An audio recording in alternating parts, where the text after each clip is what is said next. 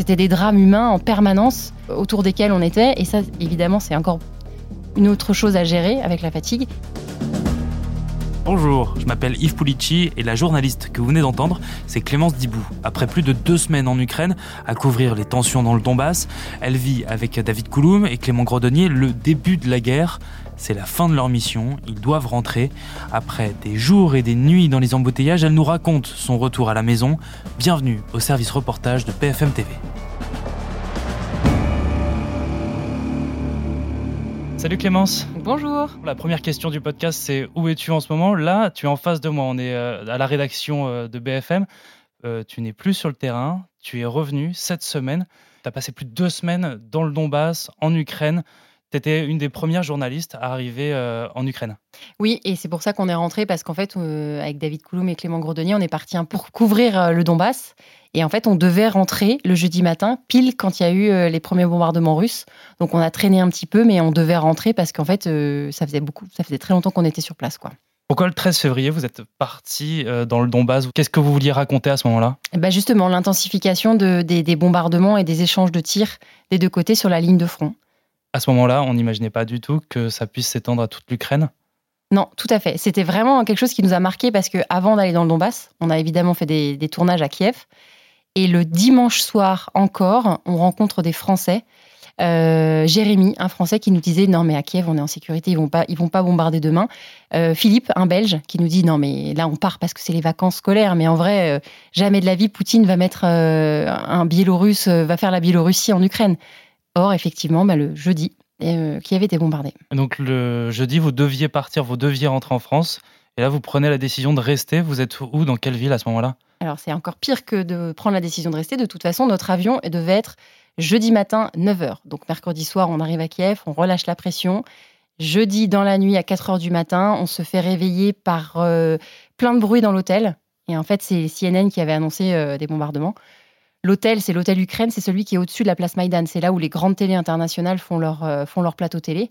Et on a vu effectivement de notre fenêtre les bombardements. Et là, c'est parti pour une journée de breaking news, forcément pour, traiter toute la journée cette actu. Et donc, il n'était pas question de rentrer. De toute façon, il n'y avait plus de vol. Donc, euh, il fallait au moins le temps de se retourner pour savoir ce qu'il en était. On reste 24 heures avec l'équipe relève, du coup. Euh, on essaye de voir comment on se répartit les rôles, ce qui est dangereux de faire, pas dangereux, euh, si on peut sortir, pas sortir, comment on se répartit les rôles dans ce, pour, pour, traiter cette actu au plus près. Et puis, décision est prise aussi le soir même, le jeudi soir, de dormir dans ce qu'on appelle un shelter, donc dans un abri anti-aérien, parce qu'on ne savait pas encore euh, ce qu'était précisément la menace. Et vous partez le vendredi matin? On part le vendredi matin par la route, parce que c'est le seul moyen de sortir. L'espace aérien est complètement clos.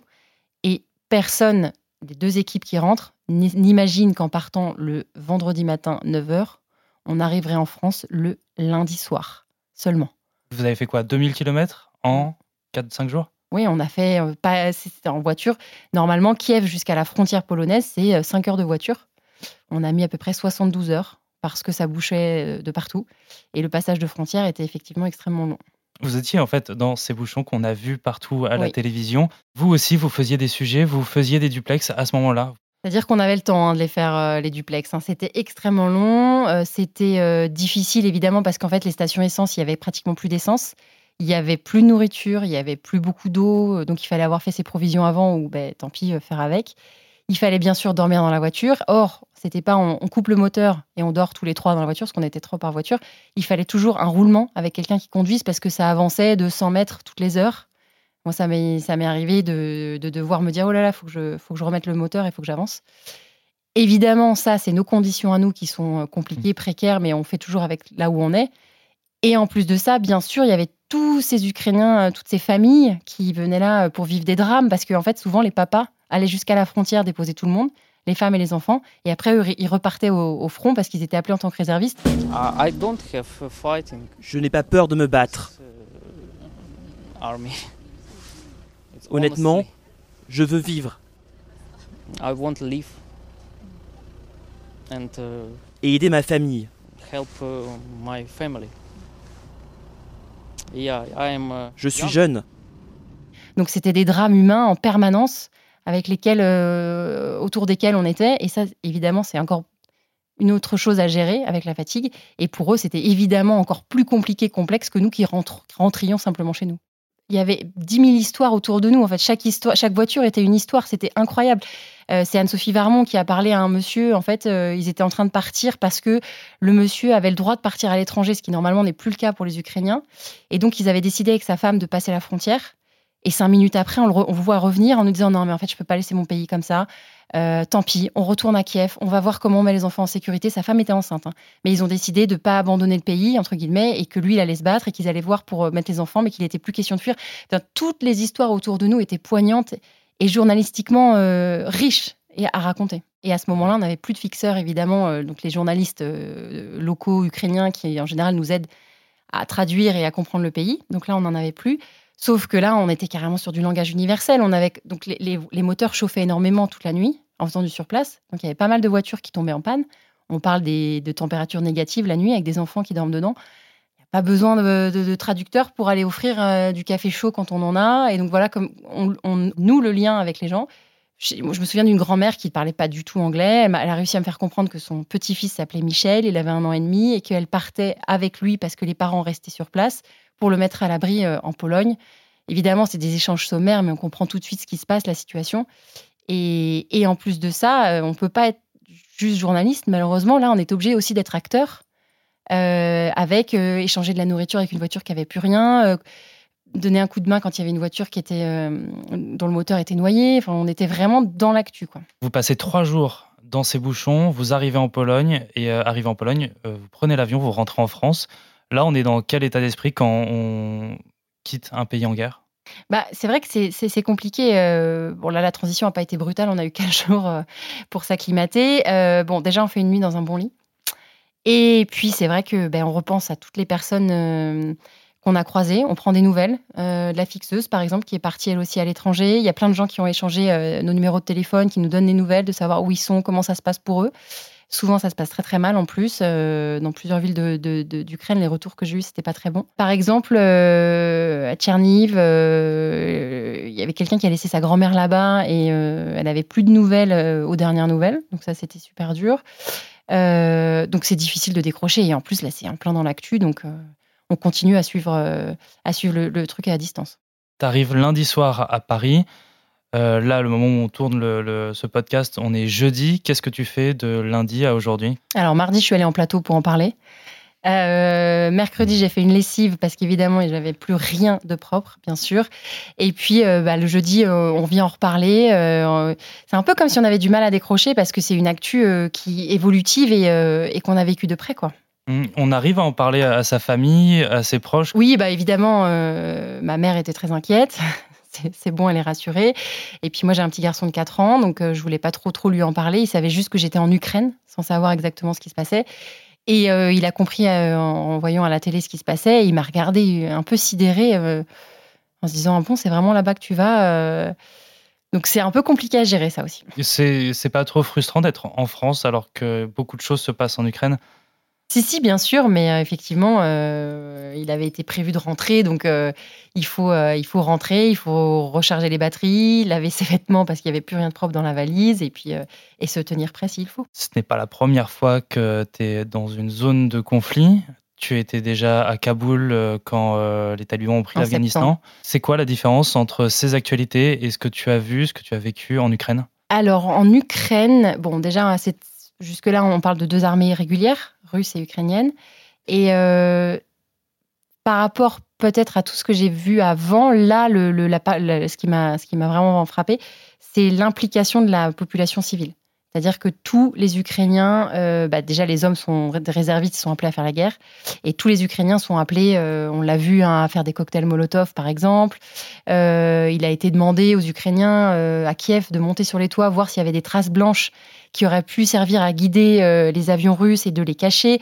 Donc il y, a une implication générale de la, population euh, sur ce conflit et même via les réseaux sociaux aussi. Hein. toutes les publications, toutes les vidéos euh, servent aussi à montrer les muscles et à dire qu'ils euh, ne sont pas prêts à capituler devant l'armée mm. russe tout de suite. Quoi. Et dans ta façon de faire le travail, de rencontrer euh, des habitants, des résistants Alors la différence était entre Kiev et le Donbass. Kiev, les gens parlaient volontiers sans problème. Et puis on a aussi rencontré des, francophones, voire des Français qui étaient ravis de parler de, de, ce pays.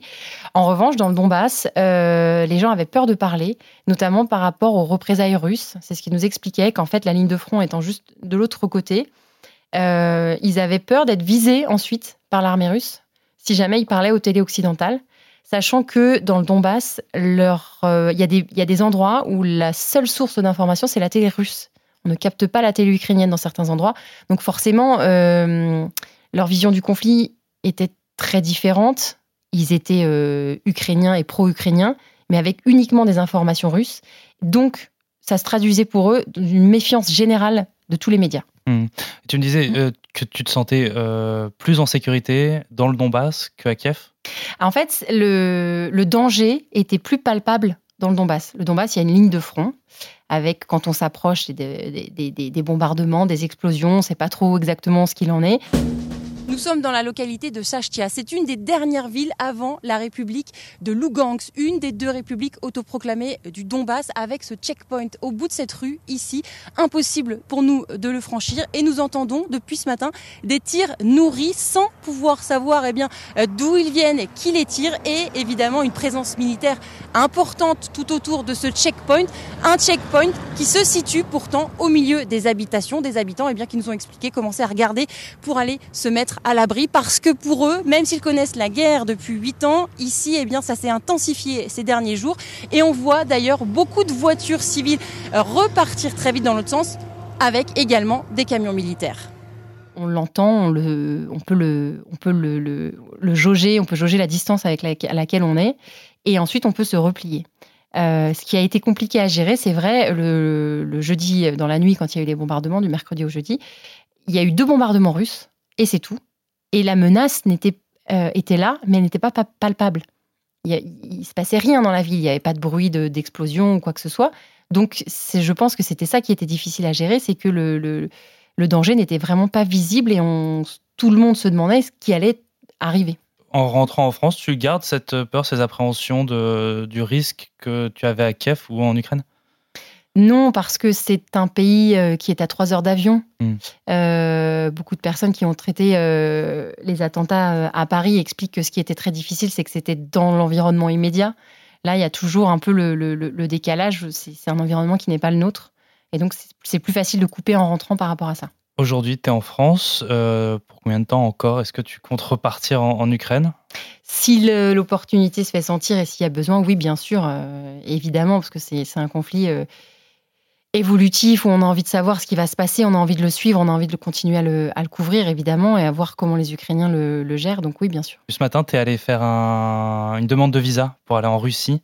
Pourquoi? Parce que ça peut aussi être là euh, où ça peut se passer dans les prochains jours, prochaines semaines. Euh, comment va tenir la Russie euh, économiquement parlant, par exemple? Quelles vont être les conséquences? Depuis, depuis le début de ce conflit, hein, on ne sait pas exactement euh, quels sera les prochains. Euh, ce qui va arriver par la suite, donc c'est important de, pouvoir euh, couvrir les deux, les deux côtés. Et là, c'est quoi ton programme pour les prochains jours? Tu sais un peu? Alors, je suis off trois jours en famille. Et c'est le mieux à faire en ce moment, c'est d'essayer de couper sa télé et de se concentrer sur sa famille. Bon courage alors, merci. Merci. Merci d'avoir écouté ce nouvel épisode du Service Reportage, un nouveau podcast créé pour couvrir différemment la guerre en Ukraine. De nouvelles histoires arrivent, alors abonnez-vous. Nous sommes sur toutes les plateformes de streaming, sur le site et l'application BFM. Si cet épisode vous a plu, n'hésitez pas à lui mettre une note.